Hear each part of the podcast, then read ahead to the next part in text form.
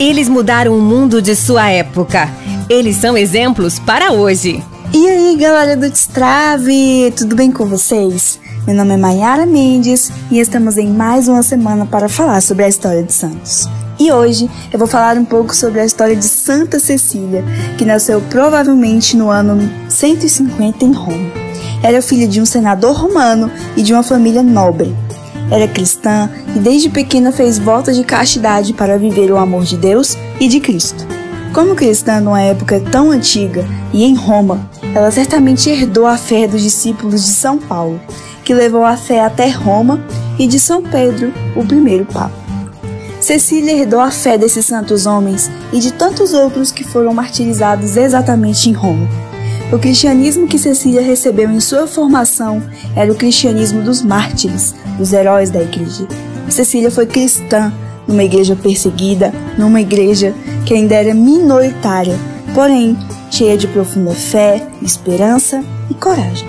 No transcorrer normal de sua vida, quando jovem, ela era prometida e dada em casamento a um jovem chamado Valeriano.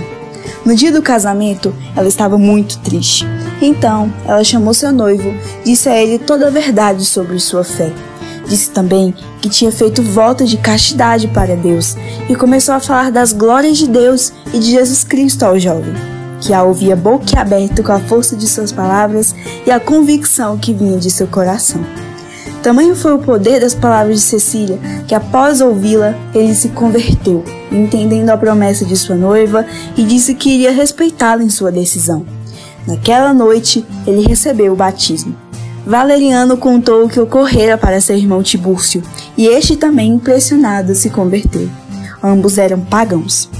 Santa Cecília, então, vendo a maravilha de Deus que estava operando através dela, agradecida, cantou para Deus: Senhor, guardai sem manchas o meu corpo e a minha alma, para que eu não seja confundida. Foi um canto inspirado e emocionante que tocou profundamente o coração de todos. Daí veio o fato de ela ser considerada a padroeira dos músicos cristãos. O prefeito de Roma teve conhecimento da conversão dos dois irmãos e quis o tesouro dos dois irmãos nobres e ricos. Os dois irmãos, porém, já tinham distribuído todos os seus bens para os pobres. O prefeito de Roma, então, exigiu sob pena de morte que os dois abandonassem a nova fé. Os dois, porém, alimentados com a força do cristianismo nascente e cheios do poder de Deus, não renegaram a sua fé. Assim, foram condenados à morte e decapitados. Santa Cecília foi chamada ao Conselho Romano logo em seguida. Isso exigiu que, provavelmente no ano de 1880, o Conselho exigisse primeiro que ela revelasse onde estaria todo o tesouro dos dois irmãos. Ela disse que tudo já tinha sido distribuído aos pobres. O prefeito, furioso, exigiu que ela renunciasse à fé cristã e adorasse aos deuses romanos, mas Cecília negou-se, mostrando muita coragem e serenidade diante de todos condenaram à tortura. Mas ela, estando diante dos soldados romanos para ser torturada, ela falou a eles sobre as maravilhas de Deus, sobre a verdadeira religião, sobre os sentidos da vida, que é o segmento de Jesus Cristo. Os soldados, tão maravilhados com aquilo, ficaram do lado de Cecília, dizendo que eles iriam abandonar o culto aos deuses. Essas inúmeras conversões foram sim milagres que Deus operou através de Santa Cecília para que essas pessoas alcançassem a felicidade e a salvação. Por fim, pressentindo sua morte eminente, Santa Cecília pediu ao Papa para entregar todos os seus bens aos pobres e transformar sua casa em igreja. Antes de sua morte, em seus últimos momentos neste mundo, sentiu que sua missão estava cumprida, mesmo ela ainda sendo tão jovem. Ela é a padroeira dos músicos e da música sacra.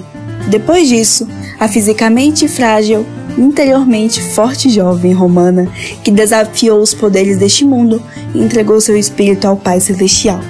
Após sua morte, ela foi sepultada pelos cristãos na catacumba de São Calixto e desde então passou a ser venerada como Marte. Santa Cecília, rogai por nós. É isso, galera. Até o próximo programa e até a próxima semana. Tchau!